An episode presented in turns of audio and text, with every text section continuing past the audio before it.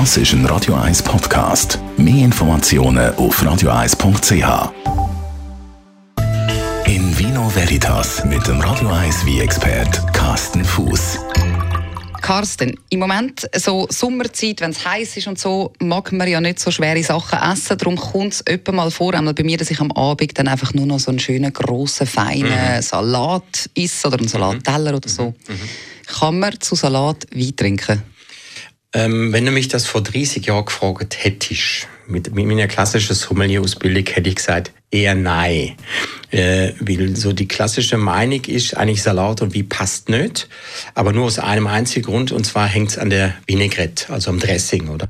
Und früher hat man halt im Dressing halt meistens ein Essig drin und Essig und wie vertreibt sich nicht gut. Also die Essigaromatik und wie, das passt nicht zusammen. Da leidet der wie immer drunter. Deswegen hat man früher einfach gesagt, nein, wie, äh, Salat und wie, das lassen wir sie.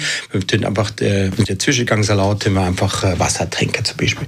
Jetzt ist aber heute so, es gibt äh, so viele verschiedene Arten von Dressing, die münd auch nicht immer auf, auf, auf, auf Essig äh, aufbauen, sondern du hast anstatt Essig, nimmst einfach etwas anderes. Und da ist natürlich Zitronensaft natürlich oder Orangesaft, frisch gepresst, ist natürlich, oder Grapefruitsaft, oder du kannst auch ähm, andere, du kannst mit Äpfel äh, bis machen. Also es braucht einfach im Salat Glisüri, damit es frischer wird. Und dann hast du die verschiedenen Salate, du hast Tomate drin, du hast Zwiebeln drin, du hast vielleicht noch Oliven drin, du hast vielleicht fetter Käse drin, irgendetwas.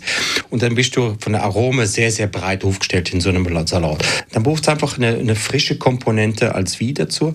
Und dann passt natürlich sehr, sehr gut äh, säurebetonte frische Weißwein. Und vor allen Dingen passt sehr, sehr gut Rosé dazu.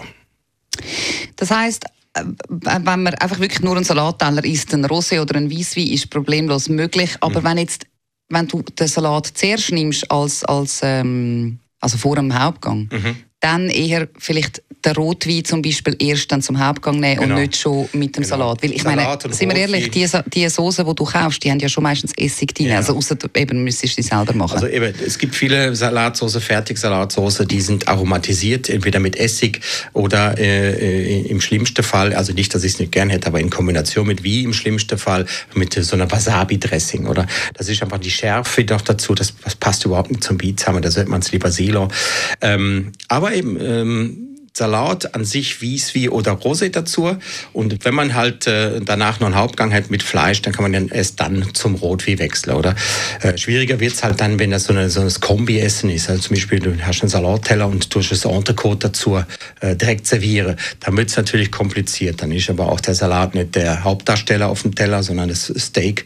Und dann würde ich dann eher auf das Steak Rücksicht nehmen als auf den Salat. Okay, wir haben gelernt, man kann durchaus wie äh, oder ein, ein, Sekt zum Salat essen, äh, trinken.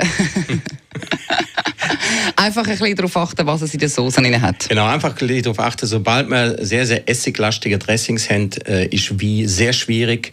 Geht sicherlich auch bei einem etwas gehaltvolleren Rosé, aber beim Wiesvi wird es schon schwierig, weil Essig ist halt sehr dominant. In Vino Veritas auf Radio 1.